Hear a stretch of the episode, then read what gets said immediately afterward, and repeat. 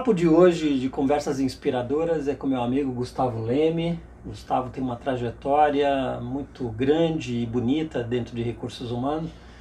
Eu queria começar te perguntando um pouco como foi a tua trajetória para a gente já começar com essa questão de como é que você está vendo o RH hoje, né? Eu primeiro agradeço a oportunidade, né? É um prazer aqui estar falando de RH com uma pessoa que para mim é referência, né? Legal. Quem não leu o livro dele, leia o livro. Fantástico. Bom, a, minha trajetória eu comecei é, numa startup em 2001. É uma startup que focava o era uma plataforma que conectava o mercado sucocoleiro, né, com quem é, plantava. Então tinha várias interfaces. Eu fazia o desenvolvia alguns é, business plan para vender. Né? Então era, era um, um misto de é, marketing com comercial. Né? É, era uma empresa que tinha estagiário, como as, a de hoje tem as startups, mas ela se chamava de internet. Eu trabalhava numa empresa de internet. Né? Quando a internet ainda era discada, né? em 2001. E tinha um tio meu, tinha, não tem um tio meu, ele, eu contei essa história, ele nem lembrava, que ele sempre falava que era importante ter RH, ele já tinha uma posição alta, uma alta posição executiva, é, num segmento é, bem tradicional, né, num segmento de mineração. Então ele, ele precisava ter alguém que ajudasse a tratar gente, né, a contratar alinhado ao que eles precisavam, um desenvolvimento, vamos falar, um bom recrutamento, um bom treinamento e um bom crescimento na carreira. E eu fui fazer um estágio e eu desisti, porque o que eu vi era um, um RH mais voltado para contabilidade, e que ficavam em escritórios tão fechados que não tinham contato com o ser humano. Então eu falei, que RH é esse? Que RH né? é esse? É, Passa-se uns anos, eu fico com isso na cabeça, eu queria, ter, queria entrar como trainee né, numa organização, participei de vários processos, é, e uma das organizações que me chamou muita atenção foi a Skin Cariol, né? Estava fazendo um programa de trainee e ela tinha uma posição que era de RH para a área comercial. Eu falei, se eu errar no RH, eu vou ver se eu engato no comercial, né? E não era uma empresa assim que eu estava desejando, mas eu fui participando do processo que era organizado por uma grande é, consultoria e eles foram me conquistando, né? Seja talvez por ter o traço da cerveja, que eu sou do interior, eu gosto de uma cervejinha, seja porque eles foram muito uh, transparentes, eles foram me contagiaram no processo. Eu sei que eu fui, não botei muita fé no começo, mas eu fui seguindo até descobrir que eu tinha, né, no final, sido escolhido e, e, comecei na esquinha, então, um RH voltado para o comercial, com um pouco mais de experiência no comercial do que em RH. Perfeito. Então, entrei de, com, com o peito aberto para aprender. E, na verdade, é, a experiência comercial né, e a proximidade com a área comercial da Skin no momento que era 2003, quando se lançou a nova skin, o Zeca Pagodinho, né, o Experimenta, que é uma campanha memorável né, dentro de uhum. cervejaria, a gente cresceu 50% em três meses. É, a gente começou a cada vez mais botar energia no RH, porque a gente percebeu que para concorrer com a Ambev, que era exímia formadora de talento e de performance, a gente tinha que entregar algo a mais. E esse algo a mais estava no serviço, não só no produto, mas na forma que eu entregava um produto que era uma commodity, né? Por mais que a gente fale que hoje tem um monte de tipo de cerveja, é, algumas cervejas é, eu mostro que, que são muito parecidas, né? Então, é uma questão da marca. Então, o que a gente podia agregar de valor era serviço, e esse serviço era pautado em gente. Então, a empresa e a família Skincariol investiu muito na estrutura de RH e a gente acabou sendo uma referência nesses 2003 até 2013, né? Hoje é Heineken, né? A Skin, uhum. e, como referência em várias práticas. E aí dali eu pude é, passar pela área comercial, área industrial, holding, trabalhar com rede de franquias, né, os bares Devassa, é, ser responsável pelo lançamento de produto, que foi a, o projeto da Devassa, é, trabalhar com projetos de redução de quadro quando necessário, implementação de, de TPM né, na, na manufatura, é, fazer grandes projetos com a McKinsey, né, fiquei quase um ano com a McKinsey fazendo projeto dentro da empresa, que me deu muita muita sabedoria e também trocando ideia nos tanques de cervejaria ali, trocando ideia de de projetos. E aí eu saí um pouco dessa experiência com um RH um pouco fora da curva, porque eu, eu não falava tanto de gente, eu falava de negócios, uhum. porque os, a gente, para mim, está dentro do negócio. Eu não claro, preciso falar que gente está em primeiro, ela sempre vai estar em primeiro. É. Eu vou falar de lançamento de produto, eu posso falar do que eu tenho que é, organizar para lançar um produto frente ao desafio de pessoas. Né? Se eu vou adquirir uma outra empresa, e eu estou conversando sobre aquisição, como que eu vou preparar essas pessoas que, que vão fazer parte desse grupo novo e assim por diante, né? Então, me assusta às vezes quando eu converso com algumas pessoas no mercado e eu falo muito de, de, de business, parece que eu não estou falando o papo de RH, né? Entendi.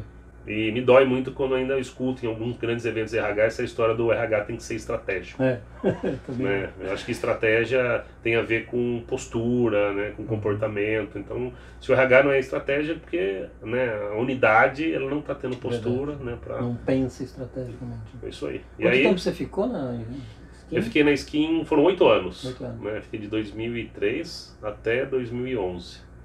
Antes da, da saída da família, antes da, da, das trocas de comando, né?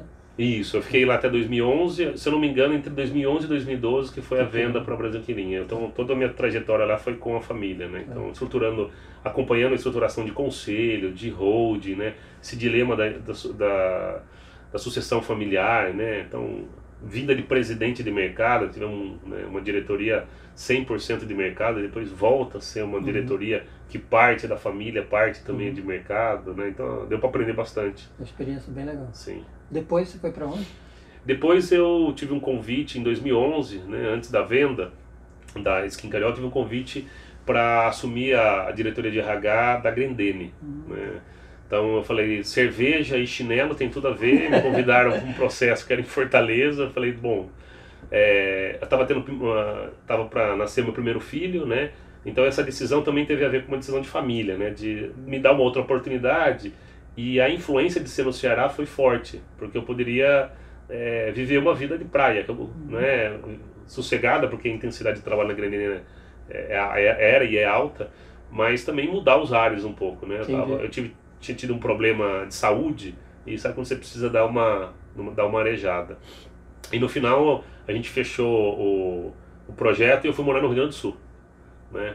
As fábricas continuaram no Nordeste, tem uma em Fortaleza, era... mas a base foi no Rio Grande do Sul. E aí eu fui ter meu, uh, meu primeiro filho, é o gaúcho, e aí foi onde eu, eu aprendi de fato o que é cultura, né? Porque a gente tinha uma empresa, eu era monocultura, cervejaria, né, com uma, uma série de boas práticas em relação à ferramenta, né, eu acho que a Skin estava sempre na vanguarda, né, eu falei dos prêmios.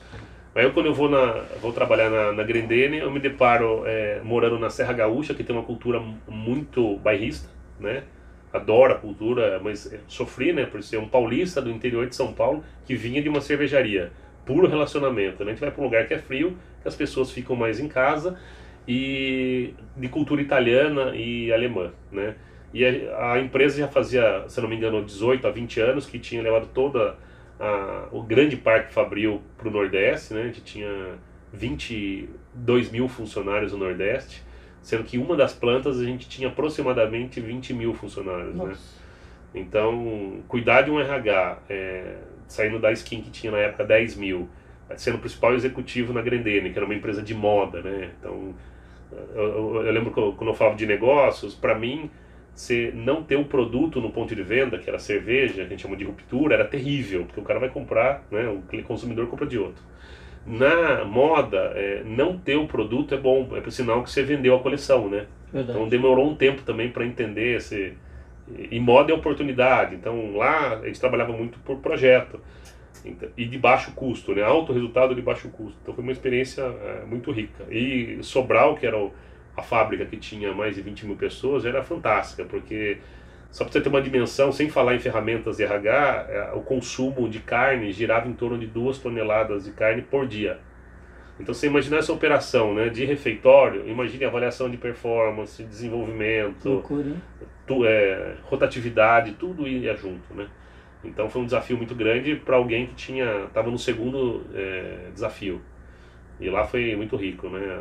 Então, com a cultura que a gente falava do cearucho, né? Que é o cearense, né? Que era grande massa, com o gaúcho. Uhum. E depois? Depois de lá, é, eu acabei retornando para São Paulo. É, tive um convite é, para trabalhar num grupo que chama Grupo Supricel. E aí eu começo uma jornada de multinegócio. Né, de trabalhar com empresas que têm mais de um negócio, familiares, normalmente em processo de transição, consolidação de, de cultura né, dessa nova fase e normalmente plano sucessório, né, a família é, se estruturando mais, é, e sentando mais no conselho. É, o Grupo Supercell trabalhava com transporte de carga seca, né? então o Braskem era, por exemplo, um grande, era um grande cliente, acredito que ainda seja. É, carga fracionada, é, e aí distribuição de, principalmente de e-commerce, né? os livros, né? Uhum. apoiar nessa distribuição no Brasil. É, trabalhava com é, rede de restaurantes, distribuição de, de combustível, né? que eram postos, é, que se conectava com o negócio de transporte, e uma construtora. Né? Então, o, foi um grande desafio lá, porque o, o, planejamento financeiro da empresa tem que ser muito austero, né? Porque o fluxo de caixa, né, seja de transporte e construção civil, que são os grandes é, negócios, ele requer um, uma administração na uhum, unha, né? Porque é normalmente você, você tem uma despesa inicial e o recebimento vem no final, né? Uhum. Então, sair ali um pouco do modismo, né? Ah, tá, constrói, sei lá, uma área de treinamento, injeta dinheiro, Ali talvez era trabalhar muito forte com contratar boas pessoas que sabem é, muito bem essa, essa questão do fluxo de caixa e operam com uma inteligência muito rica. Nós estamos falando aí de 2013, a crise no Brasil uhum. começando já a bater na porta, né? É, e o reflexo ia direto, né? Você deixa de comprar apartamento, né? Que é o nosso grande foco. Você deixa de, você transporta menos, né? E você não tem muita saída, né? Você tem um, sei lá, 600 caminhões, você não tem demanda, o caminhão vai ficar parado. Né? Como que eu repenso esse modelo, né? atuando com custo baixo. É, essa segunda, essa, segunda, essa passagem nessa empresa tem a ver com Piracicaba. Eu sou de Piracicaba. E quando eu saí da Grendene, a, a ideia era vir para São Paulo, mas surgiu o desafio em Piracicaba e eu tive a oportunidade de morar por, perto dos meus pais, do meu irmão, do meu sogro, né, resgatar os amigos de infância, voltar ao clube. Então foi também uma experiência Legal. muito gostosa. Né? Eu lembro, eu sempre uhum. falei para minha esposa, tinha um apartamento lá em Piracicaba, um dia eu queria morar nesse apartamento. Era muito mais porque tinha uma área de, de, de uma varanda gourmet. Eu estava mais preocupado com a varanda gourmet que com o apartamento. E foi engraçado que o, o retorno é, abriu espaço para conseguir morar no apartamento. Legal. Então foi, foi uma experiência muito gostosa, né? De equilíbrio de vida pessoal e, uhum. e, e, profissional. Depois você volta para São Paulo? Volto para São Paulo. O mercado é, de RH do interior de São Paulo, ele apesar de ele estar tá em franca ebulição, de transformação, ele ainda ele é mais é, operacional, né? E começam a surgir convites de São Paulo para vir para São Paulo. E um dos convites foi do grupo Baumgart, né? Um, familiar também multinegócio que no processo de governança estava mais maduro, acho que dois, três níveis acima da Supercell, que também estava é, avançando. E aí também é multinegócio, né? Então trabalha lá com o Shopping Center, o Shopping Center Norte, o Expo Center Norte, a, um, novo hotel, né, como operação que é investida, é, a Veda City e Pecuária, Mineração e Agricultura. Eu lembro que até no processo seletivo, como me contaram, falaram um Otto, porque é assim que se falava num grupo Baum, Otto Baumgart, né, que é, é o nome é, da Veda City, né? Uhum. E eu achei primeiro que Otton fosse, falaram que tinha hotelaria, eu falei, deve ser do Otton, né, de hotéis. Eu vi que não era. Falaram que Otton eu achei que tivesse a ver com fábrica, alguma coisa de elevador, até para entender. Eu mesmo não conhecia, né, a dimensão do grupo. Do eu grupo. conhecia é, talvez isoladamente o shopping, né, uhum. né, ou a Veda City, a pecuária, mineração e hotelaria, eu nem, nem conhecia. E aí também foi uma experiência muito rica de consolidar né, o pilar RH numa empresa é, familiar, né, com três núcleos familiares, e, e, poder fazer uma série de protótipos lá, né? Então a gente se aproximou muito de, das HR Techs e falando, vem para cá, testa o seu modelo, que a gente é, abre o espaço, a gente aprende e depois, se der certo, a gente vira cliente. Então vários é, projetos aconteceram lá e aí foi quando talvez o mercado começou a olhar né, para o time lá de RH e falar, ó, oh, o pessoal lá da Baumgart está fazendo coisa diferente, né? A gente já divulgava o que a gente fazia para né, ter um poder de atração, mas o mercado, principalmente de premiação de RH, começou a olhar e falar, ó, eles estão colocando, pilotando robô em folha, né? eles estão pilotando um projeto com o Watson da IBM, né, fazendo pesquisa de engajamento é, vinculada com analytics a gente utilizou várias HR Techs de performance, né? Então, uma é a Sherpa, que é uma empresa já já está maior, né? Já está de novo foi investida. Então a gente fazia todo o processo de admissão via aplicativo, né? Muito legal. Então e outras aí que a gente também é, que eu não recordo o nome aí, mas que a gente fez uhum. os pilotos, pilotos lá e, e, se apropriou desse conhecimento. Até é, meados de outubro desse ano, eu estava como diretor de RH e aí um desafio de marketing também na Capitalis, que é uma empresa financeira, né, com alta tecnologia, que faz gestão é, de crédito, né, que cresce absurdamente. E recentemente eu fiz uma transição, né, aprendi bastante lá, agora estou caminhando para outros projetos, né, mas Legal. muito feliz aí com os aprendizados. Eu fico te ouvindo e o tempo inteiro eu, eu vejo de fato aquilo que você comentou, né? Um cara com uma cabeça de negócio, que entende a dinâmica do negócio, e, você teve a felicidade de ir passando por negócios diferentes, né? dinâmicas e tempos diferentes. Né? Então, acho legal isso, né? E como você ajusta o RH, isso sim, eu também entendo que é uma questão estratégica, né? Entender o negócio, qual é a dinâmica dele, né?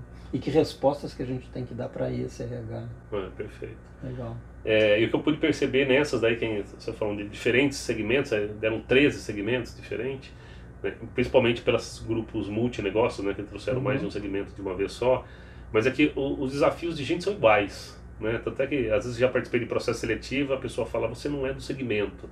Mas gente não tem segmento. É. Né? Até falei, é. ó, vocês contratam gente de um monte de segmento, então seria bom alguém que entenda de, de diferentes segmentos. Mas os desafios são muito iguais, né? são muito parecidos. Né? É. Que não é, para mim não tem a ver com é, carreira, não tem a ver com ferramenta de avaliação.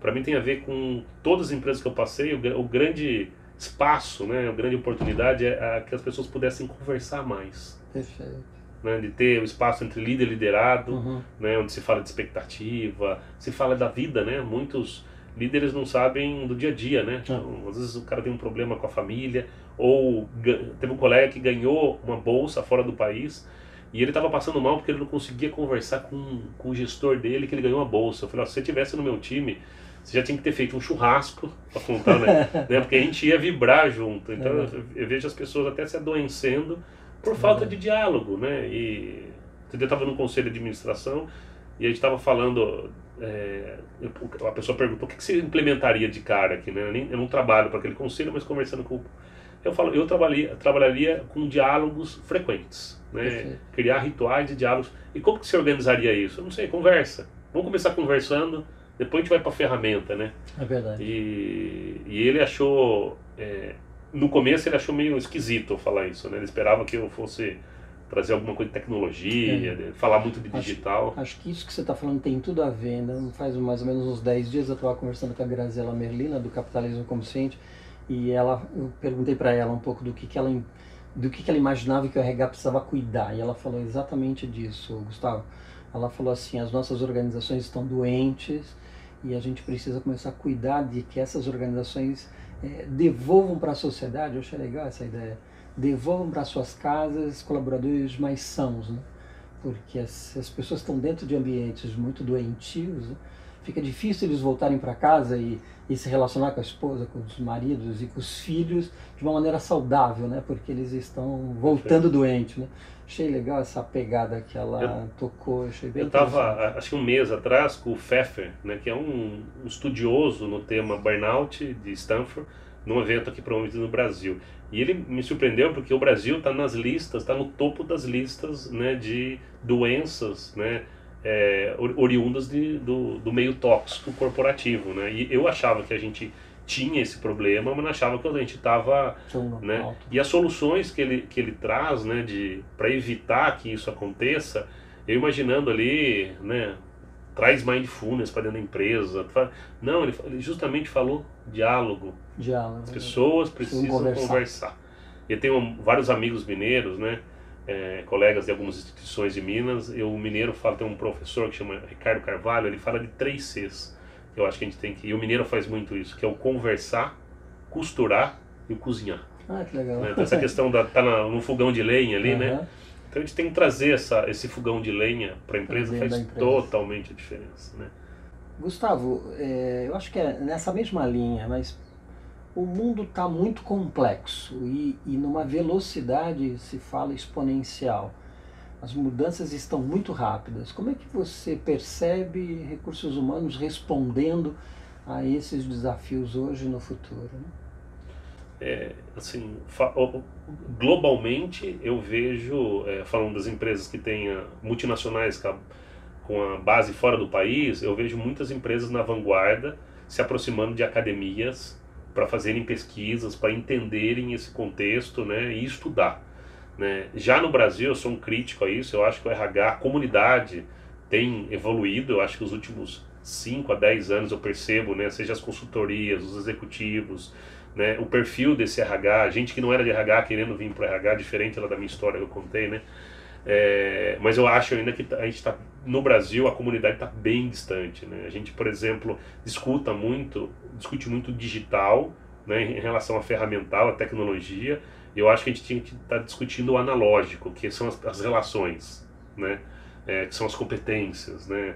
É, e a gente está, sinto que a gente está um pouco distante disso. No Brasil era comum eu ter entrado em alguns executivos e até conselho quando eu chegava e trazia conceito em relação ao tema RH, é, é, ouvir, né? não de má fé, mas ouvir sem querer assim, mas isso não é muito conceitual, né? Então você tem conceito para vender, você tem conceito para tecnologia, você tem conceito para o mercado financeiro, e quando o RH traz conceito, parece que a gente é acadêmico, né?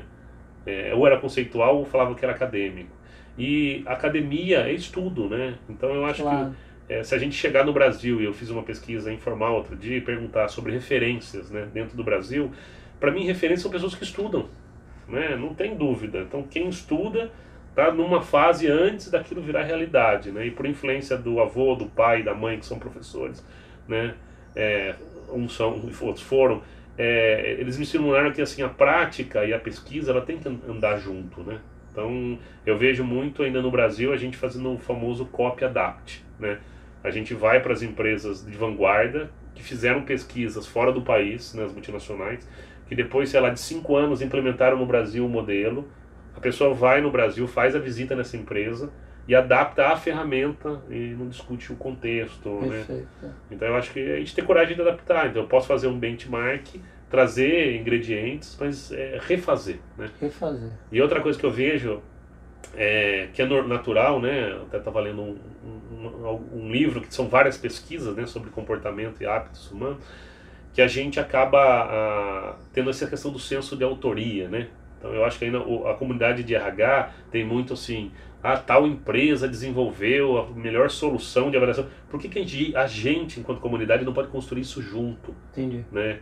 É, então, nesse contexto, indo para dentro das organizações, eu vejo um RH ainda que pouco, tem exemplos diferentes do que eu vou falar, mas na grande maioria, a minha percepção é que pouco envolve o funcionário para construir, para utilizar o design né, dentro da empresa. Okay. Então eu acho que a gente tem que sair daquele desenho onde a gente constrói por, pelos outros uhum. e a gente passar no modelo onde a gente constrói de, com de os autoria, outros. Né? né? E de autoria. Né? E aí, para quem não leu o livro mais uma vez, né?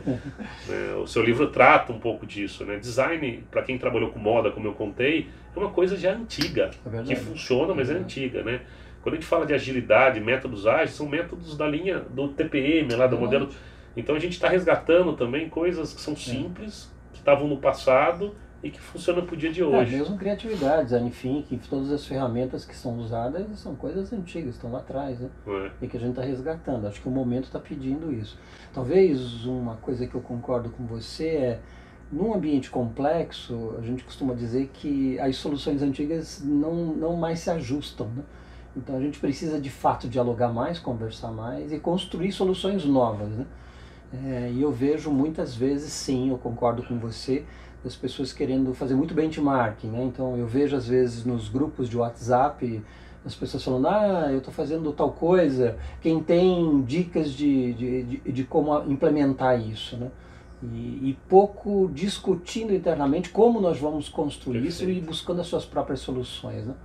Outro dia, inclusive, uma empresa grande me ligou e a gente começou a bater um papo e o, e o rapaz dizia assim, pô, a gente está aqui desenvolvendo uns squads e estamos trabalhando soluções inovadoras aqui, mas eu queria saber se a gente está tá, tá no caminho certo, né? Marco, o que, que você tem para me dizer? Aí foi muito engraçado que eu me virei para ele e falei, cara, você não precisa ver o que estão fazendo lá fora, talvez até seja melhor não vá ver o que eles estão fazendo lá fora, né? Se você já está desenvolvendo, se você já tem uma rede colaborativa, se vocês estão mesmo desenhando soluções próprias, né? Siga, meu, é, aquilo que você falou da autoria, né? E coragem para arriscar e testar, e pode dar certo, pode não dar, e reformula amanhã, né? É, e eu percebo também, assim, enquanto o Brasil, né, que isso aqui é um, as dimensões são continentais, né? Uma coisa é a gente ficar, aprender com um colega, a zona do rodízio, que eu acho que é o sudeste do Brasil. É verdade. Né, que vive de vanguarda, que tem multinacional. Mas tem muitas empresas que têm o headquarter nessa região, mas tem, sei lá, 20 mil pessoas que estão espalhadas. Então, assim, falar em agilidade né, no interior de um estado do Nordeste, talvez seja. Lá estão precisando ainda um passo antes, dois passos antes. Né? Estão precisando, é. talvez, que o cara que está no Sudeste vá para lá para entender a realidade dele, para depois pensar em. Né? Ah, engraçado, eu estava no interior de um estado do, do Sudeste, do, uma cidade do estado do Sudeste, que não fica muito longe de São Paulo. E há dois anos atrás a pessoa não sabia, e uma pessoa que viaja, viaja ela não sabia e nunca tinha mexido no que era 99 táxi. Né? O Uber nem se fala, mas estou dois anos atrás. Tá? A empresa dessa pessoa fatura 500 milhões. Tá? É, porque não é porque ela é desatualizada, porque isso não estava dentro do contexto dela. Contexto. Táxi lá ainda era liga para o ponto. E não precisa nem ligar para o ponto, ele já sabe o nome do taxista. Ele manda um WhatsApp, o cara vem buscar ele. Talvez seja até melhor que, né, que, que os aplicativos. Mas ele está em outro contexto. E às vezes a gente implementa melhores práticas, como o RH, no, nesse Brasilzão, e a gente esquece que a gente precisa entender qual é a realidade. Né? É. É, eu tive a grande sorte de trabalhar em todas as empresas onde eu pude conhecer o Brasil ou na boleia do caminhão, ou vendendo cerveja, ou conhecendo como que a moda que a gente desenhava vindo da Europa era colocada no pé. Então, olhar o Brasil né, de uma perspectiva fora dessa zona de rodízio, que é o Sudeste, acho que é super relevante para um profissional de RH para implementar a mudança numa é. empresa. Né? Eu estava conversando com uma multinacional recentemente sobre isso. Né? Ela tem é, é, uma empresa de franquia, tem muita loja no Brasil, já é, tem anos de Brasil, e ela estava falando sobre esse perfil né, do RH para ela, e eu estava falando, precisa de ser um cara que é hands-on, que vá para o campo. Né? Ele precisa ir para o campo, ele precisa conhecer. Se ele ficar aqui em São Paulo ele não vai entender a dinâmica, né? Então, eu acho que essa questão de ser, de novo, os três Cs, né, para um RH bom, independente se ele é diretor ou se ele é um assistente, é, criar diálogo é fundamental. Okay. As, as, empresas que eu entro, é engraçado que eu escuto de vez em quando assim, mas Gustavo, você conversa muito, né? Toda hora eu vejo alguém na sua sala, ou quando não tem sala na sua mesa. Eu falei, viu, eu sou responsável pelo RH, né? Sou responsável por gente. Então você vai me ver conversando Conversar bastante. Muito. É, esse ponto que você fala de, de a gente olhar as dimensões mais globais do Brasil, eu, eu tenho visto também, não sei se você concorda, que talvez no futuro é, não seja só por uma questão geográfica, mas a gente precisa começar a pensar na particularização das nossas práticas. Né? Porque eu, eu vejo assim, muitas vezes, por exemplo, se, se você está dentro de remuneração, qual é o sonho de consumo de um profissional de remuneração? É criar uma boa de uma, de uma régua e de uma política e querer implementar isso com 10, 15, 20 mil funcionários. E não tem muita variação sobre o tema, né? Como nós estamos falando agora de jornadas diferentes, de competências diferentes, de entregas diferentes, de estruturas diferentes em rede, home office, enfim, nós estamos falando de muitas, muitas mudanças que precisam acontecer. Essas práticas muito gerais, elas acabam estão fazendo mais sentido. Então, eu, eu tenho percebido que talvez no futuro as áreas de especialidade elas vão precisar pensar em soluções mais customizadas. E quando eu digo customizadas, é, é quase customizar para um indivíduo. Perfeito. Porque, enquanto cliente, nós estamos buscando isso. Nós estamos entrando mesmo numa era da hipercustomização. Né? Eu posso ser capaz, daqui a pouco, numa impressora 3D dentro da minha casa, fazer o meu tênis. Né? Assim, eu posso fazer meu chinelo, né? Assim, enfim, é, eu posso desenhar uma roupa exclusiva para mim, não mais uma que eu compro numa loja. Se, se eu sou como um, um, consumidor, chego nesse nível de sofisticação, né, se a gente poderia dizer, é, eu, eu fico imaginando que como eu, colaborador de uma empresa, eu também gostaria de práticas bem específicas. Né? Você concorda? É por aí mesmo que a gente está caminhando? Sim, concordo 200%. Que é a história do design, né? Sim. É o que eu normalmente quando eu vou para processo seletivo, as perguntas são básicas assim, Gustavo, me conta um erro, aquela pisada no tomate, aquela escorregada. E assim, eu não tenho muitos grandes erros, né? Eu tenho pequenos deslizes que às vezes nem caberia falar lá. Mas por quê? Porque eu aprendi desde cedo, é, seja pelo comercial, seja pela influência de marketing, a fazer protótipo.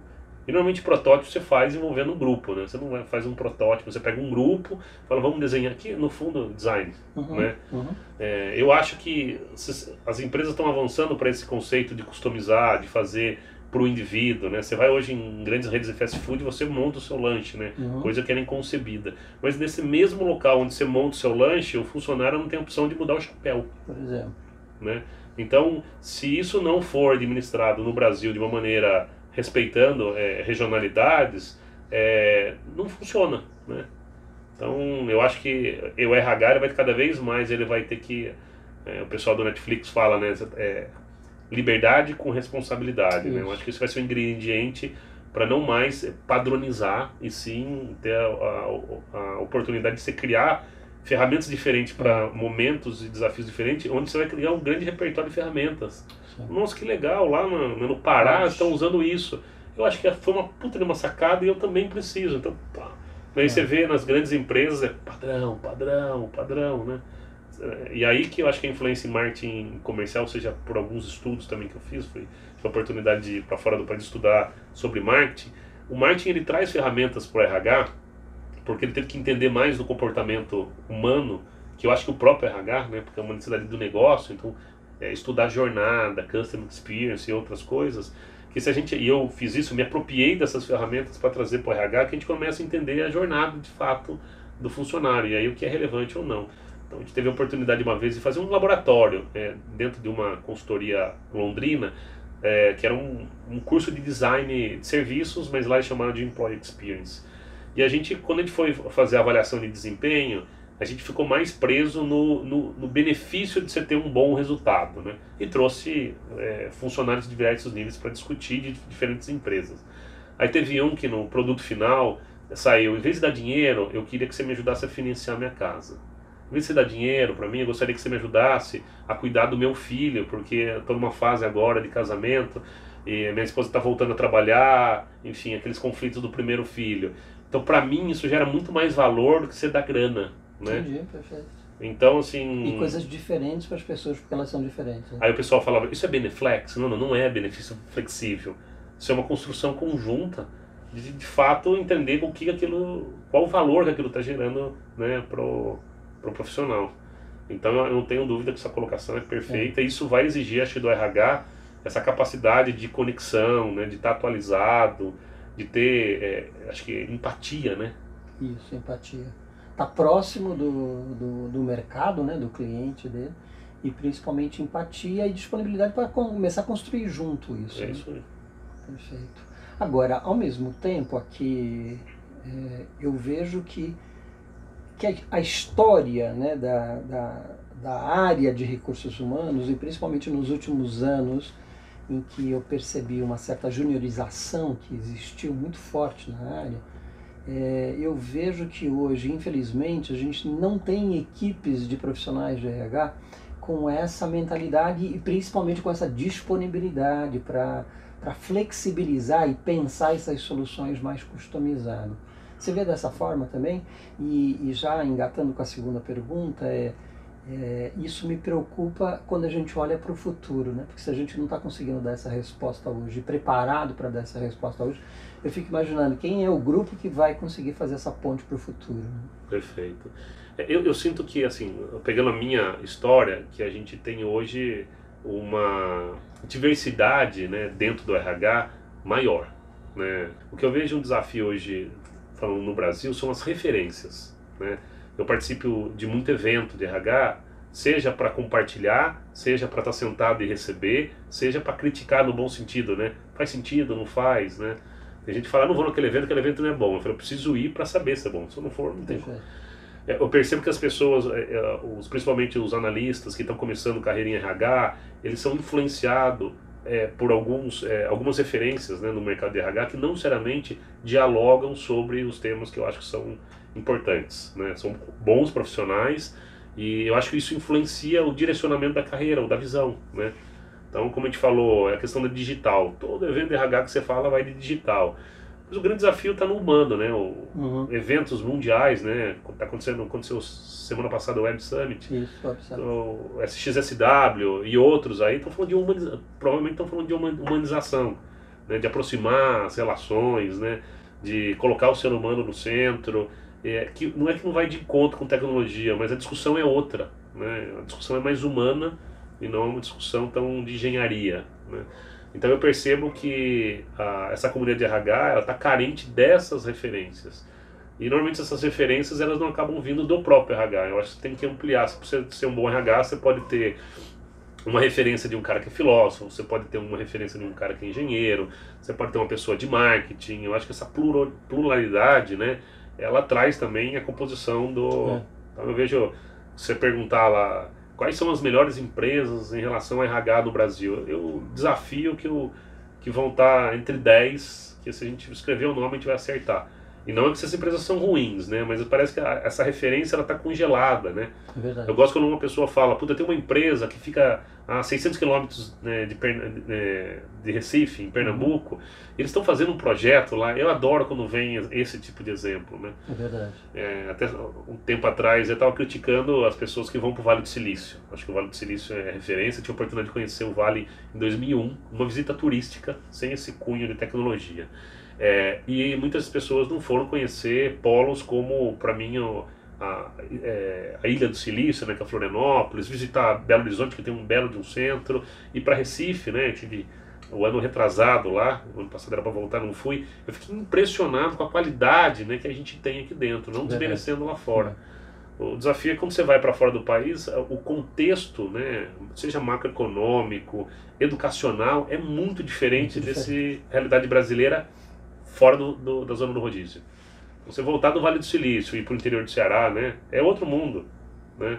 Então eu acho que a gente podia é, ir para o Vale do Silício, claro. né? mas também conhecer Sim. um pouco do que a gente tem aqui. Tem, bo tem boas, boas referências. Então, você também está falando de várias disciplinas e conhecimentos mais abrangentes, né, que favorece inclusive essa nova pegada da ideia do profissional mais nexialista e menos generalista. Né? É, ao mesmo tempo, eu, eu, imagino assim que esses conhecimentos eu não vou mais buscar ou, ou vai estar tá disponível só nos núcleos de recursos humanos, nos congressos e nos Perfeito. simpósios de RH. Então o que você está falando é que você também está passeando por outros congressos e outros encontros que não necessariamente de RH. Isso. Eu tentei me povoar em diferentes tribos, né? Uhum. Então, como a gente estava conversando, é, fui me formar em conselheiro de administração, eu entendo um pouco esse viés do, do conselho, né, do, quais são os dilemas. Então, assim, tem muita empresa que o cara de RH entra e fala: Puta, eu já sei, eu preciso melhorar performance, trabalhar o employee branding, utilizar o design, né?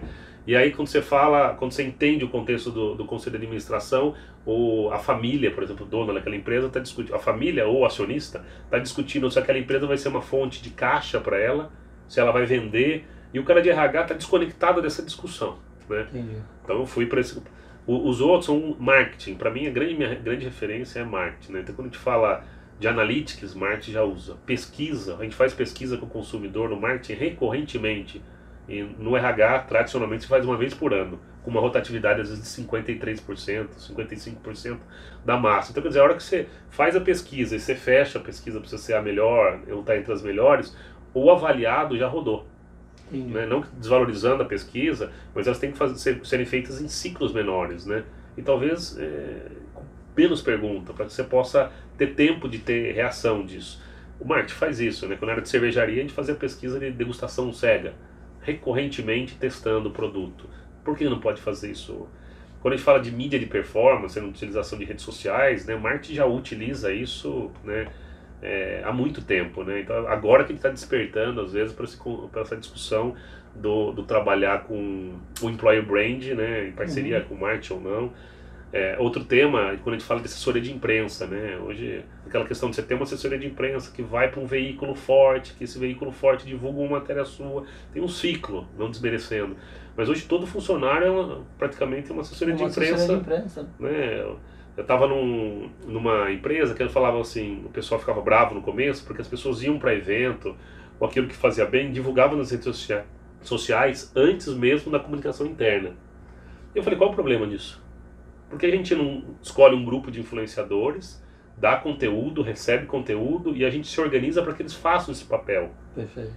Porque quando um cara vai para um evento e tira uma foto e publica é, e põe no Instagram, se todo mundo está conectado no Instagram, a empresa inteira recebe na hora aquilo. Verdade. Por que, que eu preciso subir até o pessoal falar para uma intranet, né, para alguém aprovar o texto, para depois ser divulgado? Bom, já foi, né? Já foi. Então, é, e o marketing, mais uma vez, também usa, né, de maneira muito inteligente isso. A história das pessoas, né? Tem gente que não gosta muito, mas assim, quais são as pessoas que tem na sua empresa, né? Como que você tem uma comunicação dirigida, né? Uhum. Tem gente pergunta, fala um pouco para alguns RH, fala um pouco da sua sua empresa, assim, a minha empresa tem mil funcionários, 70% são homens ou mulheres de tal idade, moram em tal região, torce para tal time. São uma persona. E isso é engraçado, está dentro da folha de pagamento, né? Então, tem algumas empresas que estavam discutindo por que, que a folha de pagamento não pode ser o grande data mine da RH, ampliando a base. E os profissionais de folha, alguns que vão virar robôs, né?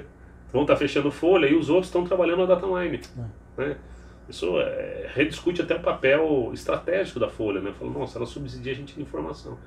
A gente fez uma pesquisa na IBM, não chegamos a esse ponto, junto com a IBM, não chegamos a esse ponto, mas dentro de uma das empresas do grupo Baum, a gente poderia descobrir, se tivesse uma base de dados mais ampliada, que o, quem torce para tal time ganha até tal salário, mora até tal distância da empresa, tem tantos filhos, ele mexe né, no, no, no, no markup de tal produto muito mais forte que outros. Né? Isso está dentro da folha de pagamento. Você pode, se você tiver base. A gente tem as informações, né? só, só saber como usá-las. Né? É.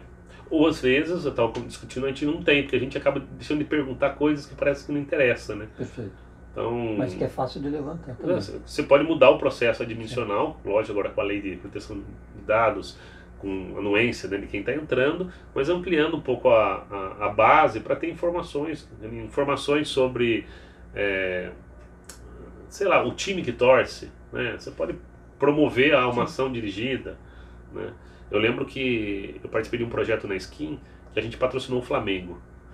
E eu fui fazer uma, ah, uma due diligence no Rio de Janeiro, antes do lançamento do, do projeto, que chamava Rubro Negro, para entender um pouco do contexto é, do mercado de trabalho nosso. Lá a gente tinha bastante revendedor, tinha distribuidores próprios, mas tinha bastante revendedor terceiro. E como eu fazia trabalho de RH também para esse terceiro, então fui, fui visitar. Fiquei acho que uns cinco dias lá. Então eu fui para praia, saí jantar, fui para balada, é, fui para eu, eu quis viver, fui para as praças de esporte. E assim, 50% da pesquisa, 50 a 60% da pesquisa de marketing mostrava que o, o torcedor do Flamengo estava propício a comprar cerveja, desde que tivesse um patrocinador do Flamengo. E se isso re reverberasse mais é, receita para o Flamengo, melhor, porque o Flamengo não estava legal, né? diferente do, de hoje. E, então, do ponto de vista de potencial para a empresa, era fantástico. Aí eu fui analisar outros dados que a gente não tinha.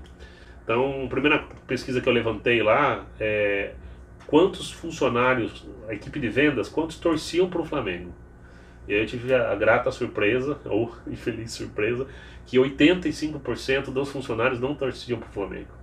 E a gente sabe que futebol não é fácil você botar uma, um palmeirense e sair com a camisa do Corinthians, né? É verdade. Ou vice-versa. É, eu fui para ponto de venda, né, principais pontos de venda, e aí eu fui entender quem era o dono. Normalmente no Rio, esses grandes pontos de vendas, é, naquela época, eram de famílias portuguesas, ou seja, Vasco da Gama.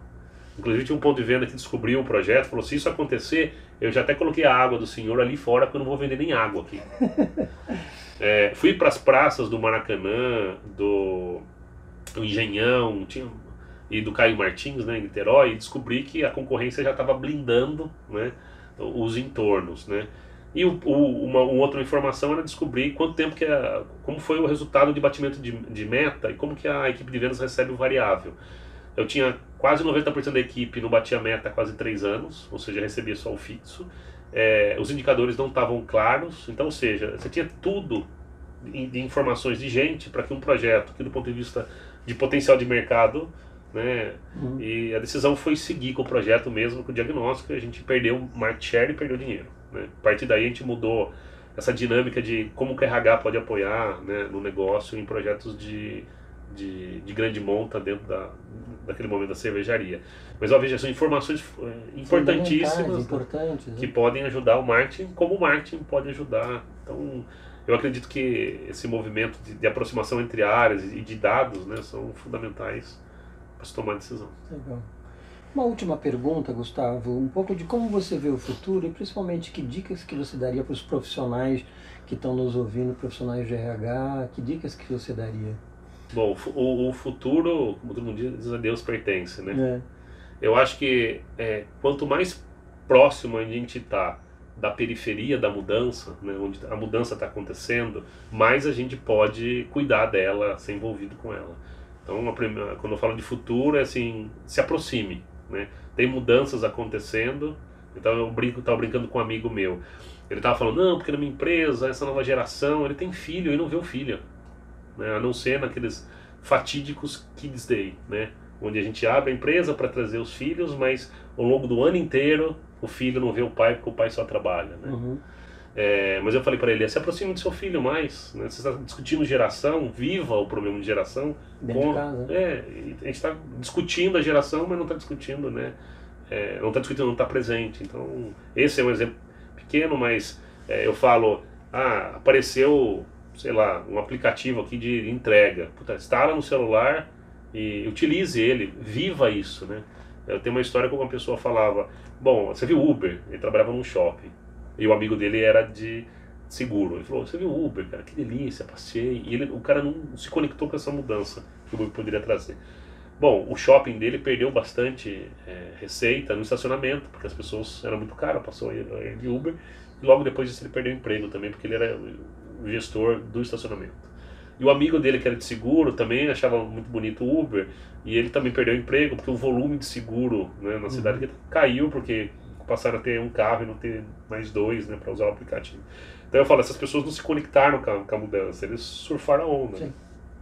História do tsunami, né? Você olha pro tsunami, o, o mar recua, é bonito, tira foto. Uhum. Na hora que vinha a onda, não vai dar para correr. Não dá para correr. Né?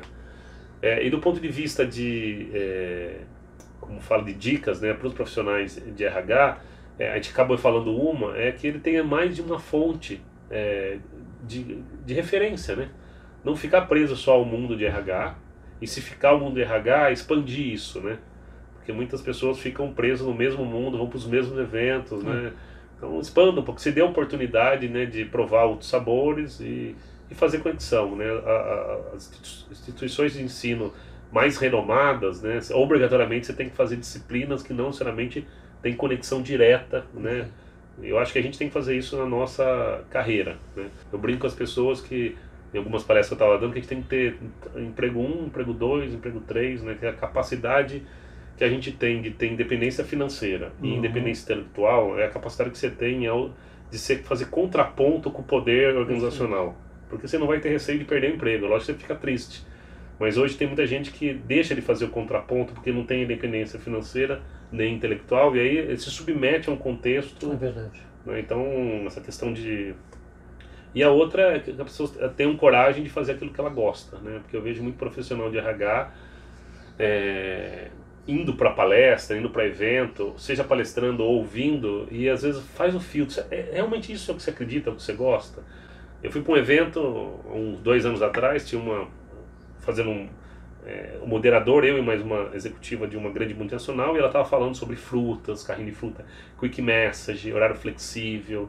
E eu trabalhava na Baumgart na época, e a Vedacity, a gente tem um horário lá que 6 horas da tarde o pessoal vai embora da fábrica, é, falando mais em São Paulo, é, na sexta sai às 4. E eu falei que a gente tinha um grande benefício lá dentro. Na verdade não era um benefício, já existia, a gente não, não, não mudou. Eu brinquei que é, a, gente saía no horário para pegar as crianças no, na escola. Aí ela ficou meio abatida assim na discussão, continuou falando. Quando acabou o evento, ela me chamou e falou: Gustavo, eu trocaria tudo que eu tenho para conseguir pegar meus filhos na escola. Só que hoje meus filhos têm 17 anos e não vão mais comigo, então eu perdi essa, né? Esse tempo, né? E aí eu fiz uma outra pergunta para ela: por que, que então você não criou, se isso para as pessoas, né? Se isso é importante para você, porque você não não, não brigou para você e também para as pessoas, né? E aí tá preso no modelo, né? Ela falou: não, é que isso não é padrão na empresa que eu trabalho. Mas tá aí a gente para quebrar padrão. Faz um piloto, pega e a empresa dela tinha 6 mil funcionários, pega uma unidade de 300 pessoas, faz um piloto, se não der certo, essa história do fazer piloto. É coragem, ter, né? É, coragem para fazer é um pouco, diferente. Né? E um pouco do que você falou, né, de você ter é, é, produtos direcionados para essa pluralidade do Brasil. Porque tem gente que tem que pegar filho na escola, mas tem gente que não tem que pegar filho na escola. Né? É. Não é uma prática que eu adoto para todo mundo. Né? E tem uma última que assim, o pessoal fala muito, eu vejo muito na rede social falando de networking, né? E o networking que eu vejo lá soa para mim um network interesseiro, sabe? Do, da questão de assim, um dia se eu perder o emprego, para quem que eu ligo, né? Ou se não, né, eu preciso vender mais, quem é o cara que vai fazer a ponte com isso? Que isso, o network também uhum. ajuda. Mas eu acho que a gente, eh, acho que nesses 20 anos, de, quase 20 anos de carreira, eu, eu nunca neguei receber alguém algum fornecedor, né? É, para ele trazer um, um projeto novo, para ele contar uma perspectiva. Eu acho que essa, essa, essa, esse abrir espaço de você ir, você receber de maneira genuína, te faz ter também é, diferentes contatos, né? Eu nunca esqueço, sempre falo para você, quando estava fazendo o trabalho na Grendene de transformação, você, você foi você mais um só, mas foram duas consultorias, a gente mapeou 20 que foram até o Rio Grande do Sul conversar com a gente. Eu lembro que você falou, não, não vou fazer nada para distância, né? Eu, eu, vou fazer um investimento, eu sei que isso pode não dar virar um projeto, mas essa experiência de troca, né, de conhecer esse universo, ele é muito rico, né? E eu lembro de você lá em Farroupilha, né, na Grendene, e o projeto nem acabou é, saindo, mas assim os insights uhum. dos dois lados acho que foram muito verdade, foi uma muito, boa conversa, muito, estamos aqui, né? É verdade, legal. Gustavo, super obrigado, obrigado, pela tua disponibilidade, pelo papo, foi um papo bem inspirador, bem gostoso. Eu que agradeço. Muito obrigado.